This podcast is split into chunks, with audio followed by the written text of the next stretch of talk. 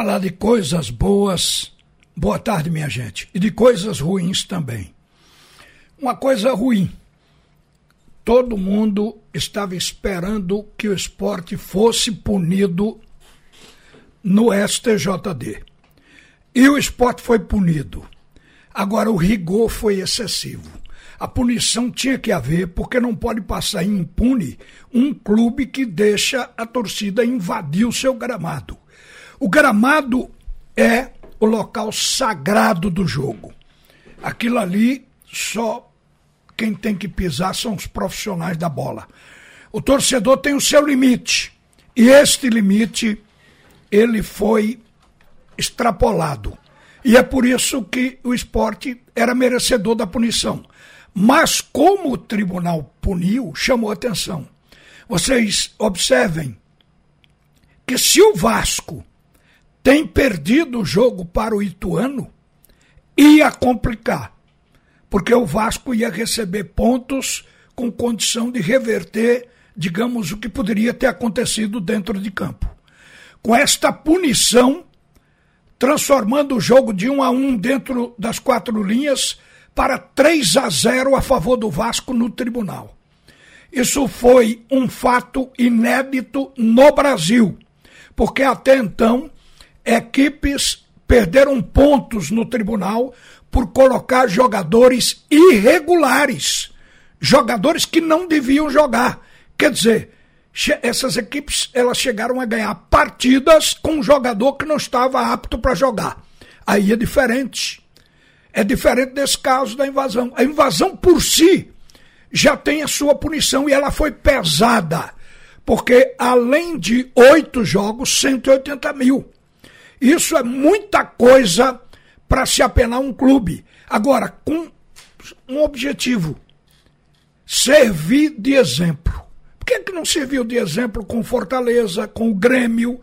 Utilizou o esporte para servir de exemplo. É aí, gente, que está o questionamento não é da punição ao esporte. O próprio esporte admitiria. Creio até que o departamento jurídico do esporte não iria recorrer se tivesse havido uma, uma punição. Perdeu cinco mandos de campo, pegou 30 mil de multa. Mas tudo no esporte foi dobrado, exagerado, inclusive a perda de pontos. Não muda absolutamente nada. Mas concordo com o vice-presidente jurídico do esporte. É um sinal ruim, é um exemplo negativo para o futebol e uma preocupação futura. Qualquer maluco que venha invadir o campo pode se perder pontos e jogar fortunas fora e sonhos. Porque se gasta dinheiro e se sonha em chegar a determinado título ou posição num campeonato. Então, gente, isso foi o que excedeu do tribunal.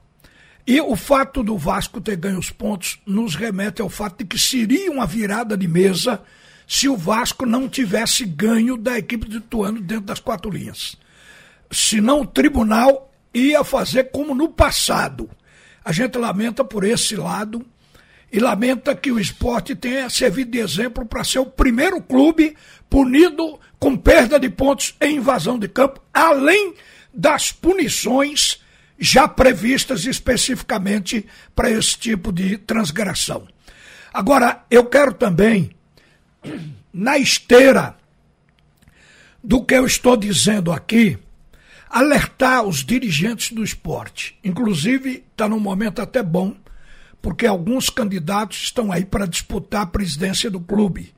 O Yuri Romão, que já se definiu como candidato à reeleição, e Augusto Caldas, que tá, tem atrás dele 180 conselheiros que já estão indicando o seu nome. Os outros a gente já sabe os nomes, mas precisa que haja uma demonstração pública de que a candidatura vai existir oficialmente para poder a gente falar. Então eu devo dizer ao presidente atual do esporte e aos que provavelmente concorrerão, de que tem que seguir o exemplo do ex-presidente Martorelli. Tem que afastar essas torcidas organizadas. Ah, mas só foi uma. Afasta essa e tira as outras. Porque to as torcidas organizadas a que me refiro são essas organizadas com interesse próprio, com pouco amor e nenhum comprometimento com o clube, que é o esporte. Utilizam-se da do complexo esportivo do esporte para estabelecer ali a sua sede e os seus negócios. Porque para o inocente, a organizada parece que está ali para torcer. Eles ganham dinheiro com o clube. Eles vestem uma camisa que não é do clube. Eles vendem uma camisa que não é do clube. Então, por que que essas torcidas elas estão recebendo respaldo aqui em Pernambuco? Porque aqui passou a ser um estado onde essas torcidas estão crescendo a cada ano. Então, eu acho que esse tipo de torcida não é a torcida que contribui para o clube, muito menos para o futebol. São torcidas oportunistas, chamadas de torcida organizada, e aí leva o nome do clube. Acho que o esporte tem que fazer o que o Martorelli fez. A sede da ilha é a sede do clube, é a sede do torcedor que é associado, é a sede dos jogadores contratados e das modalidades esportivas que são do próprio clube não é para esse tipo de empresa chamada de torcida organizada. Então eu acho que o esporte pode também na esteira aproveitar o momento para fazer esse tipo de limpeza. Eu acho que tem muita gente esperando por isso. Isso hoje representa destemor de um presidente, coragem para fazer. Vamos ver quem tem coragem para fazer. Mas vamos falar das coisas boas também. Vejam, Há pouco eu recebi aqui um vídeo com a foto do Ribamar. Ribamar está fazendo 60 anos hoje. Ribamar, gente, para a geração mais nova, acho que todo mundo conhece. Ribamar foi o maior meio-campista que o esporte teve.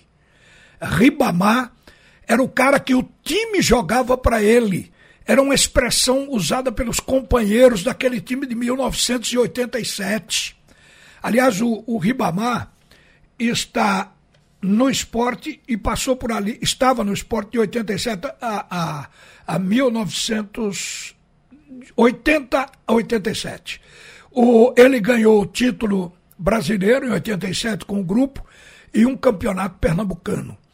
O Ribamar é uma lenda. Então hoje é o dia do aniversário. Ele está fazendo 60 anos, está morando em Curitiba e a lembrança aqui nos remete a outro assunto ligado. Este ano, o esporte não conseguiu ter dos três volantes, aliás, dos três meias contratados, não conseguiu ter um na titularidade ao final da competição. O esporte já tinha o Thiago Lopes, contratou mais o Dene e o Giovani. E ninguém conseguiu ser meia de ligação. Aliás, o time do esporte, sob o comando do Claudinei Oliveira, não teve esta figura dentro de campo. E hoje vem a lembrança aqui do Ribamar. Ribamar era um monstro ali jogando no meio-campo do esporte. Se a gente puxar um pouco pela mente, jogava no time com Flávio, Betão, Estevão, Marco Antônio, Zé Carlos Macaé, Rogério, Zico, ele, Ribamar, o Robertinho, Nando, o Neco, então, isso aí traz na lembrança uma promessa que o presidente em atividade, Yuri Romão, tinha feito, de que iria contratar na segunda janela um meia, e não contratou. O esporte continua sem meia. Agora, tem outra coisa a mais. O João Vitor acabou de relatar que o presidente do esporte contratou um executivo para a base que veio lá do Juventude do Rio Grande do Sul, Rafael Fernandes. Não tenho dúvidas da capacidade do Rafael para administrar a base do esporte. E precisa, porque o esporte este ano não revelou ninguém. Vocês estão lembrados? Mas não é o executivo só que revela. O importante está em que o esporte abriu mão de ex-jogadores para dirigir o seu, o seu futebol na base, como outros clubes também. Passaram a usar técnicos formados, mas técnicos sem a malícia do ex-jogador. E me parece que nos últimos anos, grandes reveladores de jogadores foram Levi no Náutico, Neco no esporte, para não citar outros que eu não estou lembrando aqui, ex-jogadores. O esporte revelava jogadores, mas o esporte também botou para fora, na época de Milton Bivar, o descobridor de talentos. Então não adianta você arrumar a cúpula e não ter a base. O esporte precisa de gente que tenha conhecimento para transferir para o jogador, inclusive malícia do futebol na base. Ou seja, características próprias de cada jogador na função que escolhe. Precisa de alguém que tenha essa coisa dada por Deus de descobrir valores de antever o futuro de jogadores. O, o esporte tinha João Maradona. João Maradona foi posto para fora sem um motivo aparente lá na época do Milton Bivar. Então eu acho que é este departamento, a partir de baixo, que precisa ter o cuidado, é, obviamente, do setor diretivo. Não apenas um homem para cuidar a partir de cima, mas eu acho que tem que ser a partir de baixo. Era isso que eu queria falar hoje a respeito, inclusive, do que ocorreu com o esporte. Esporte foi o clube tema para o comentário de hoje por tudo que está ocorrendo dentro da Ilha do Retiro. Uma boa tarde, minha gente. Volta agora Alexandre Costa para o segundo tempo do assunto é futebol. Você ouviu a opinião de Ralph de Carvalho, o bola de ouro que diz todas as verdades.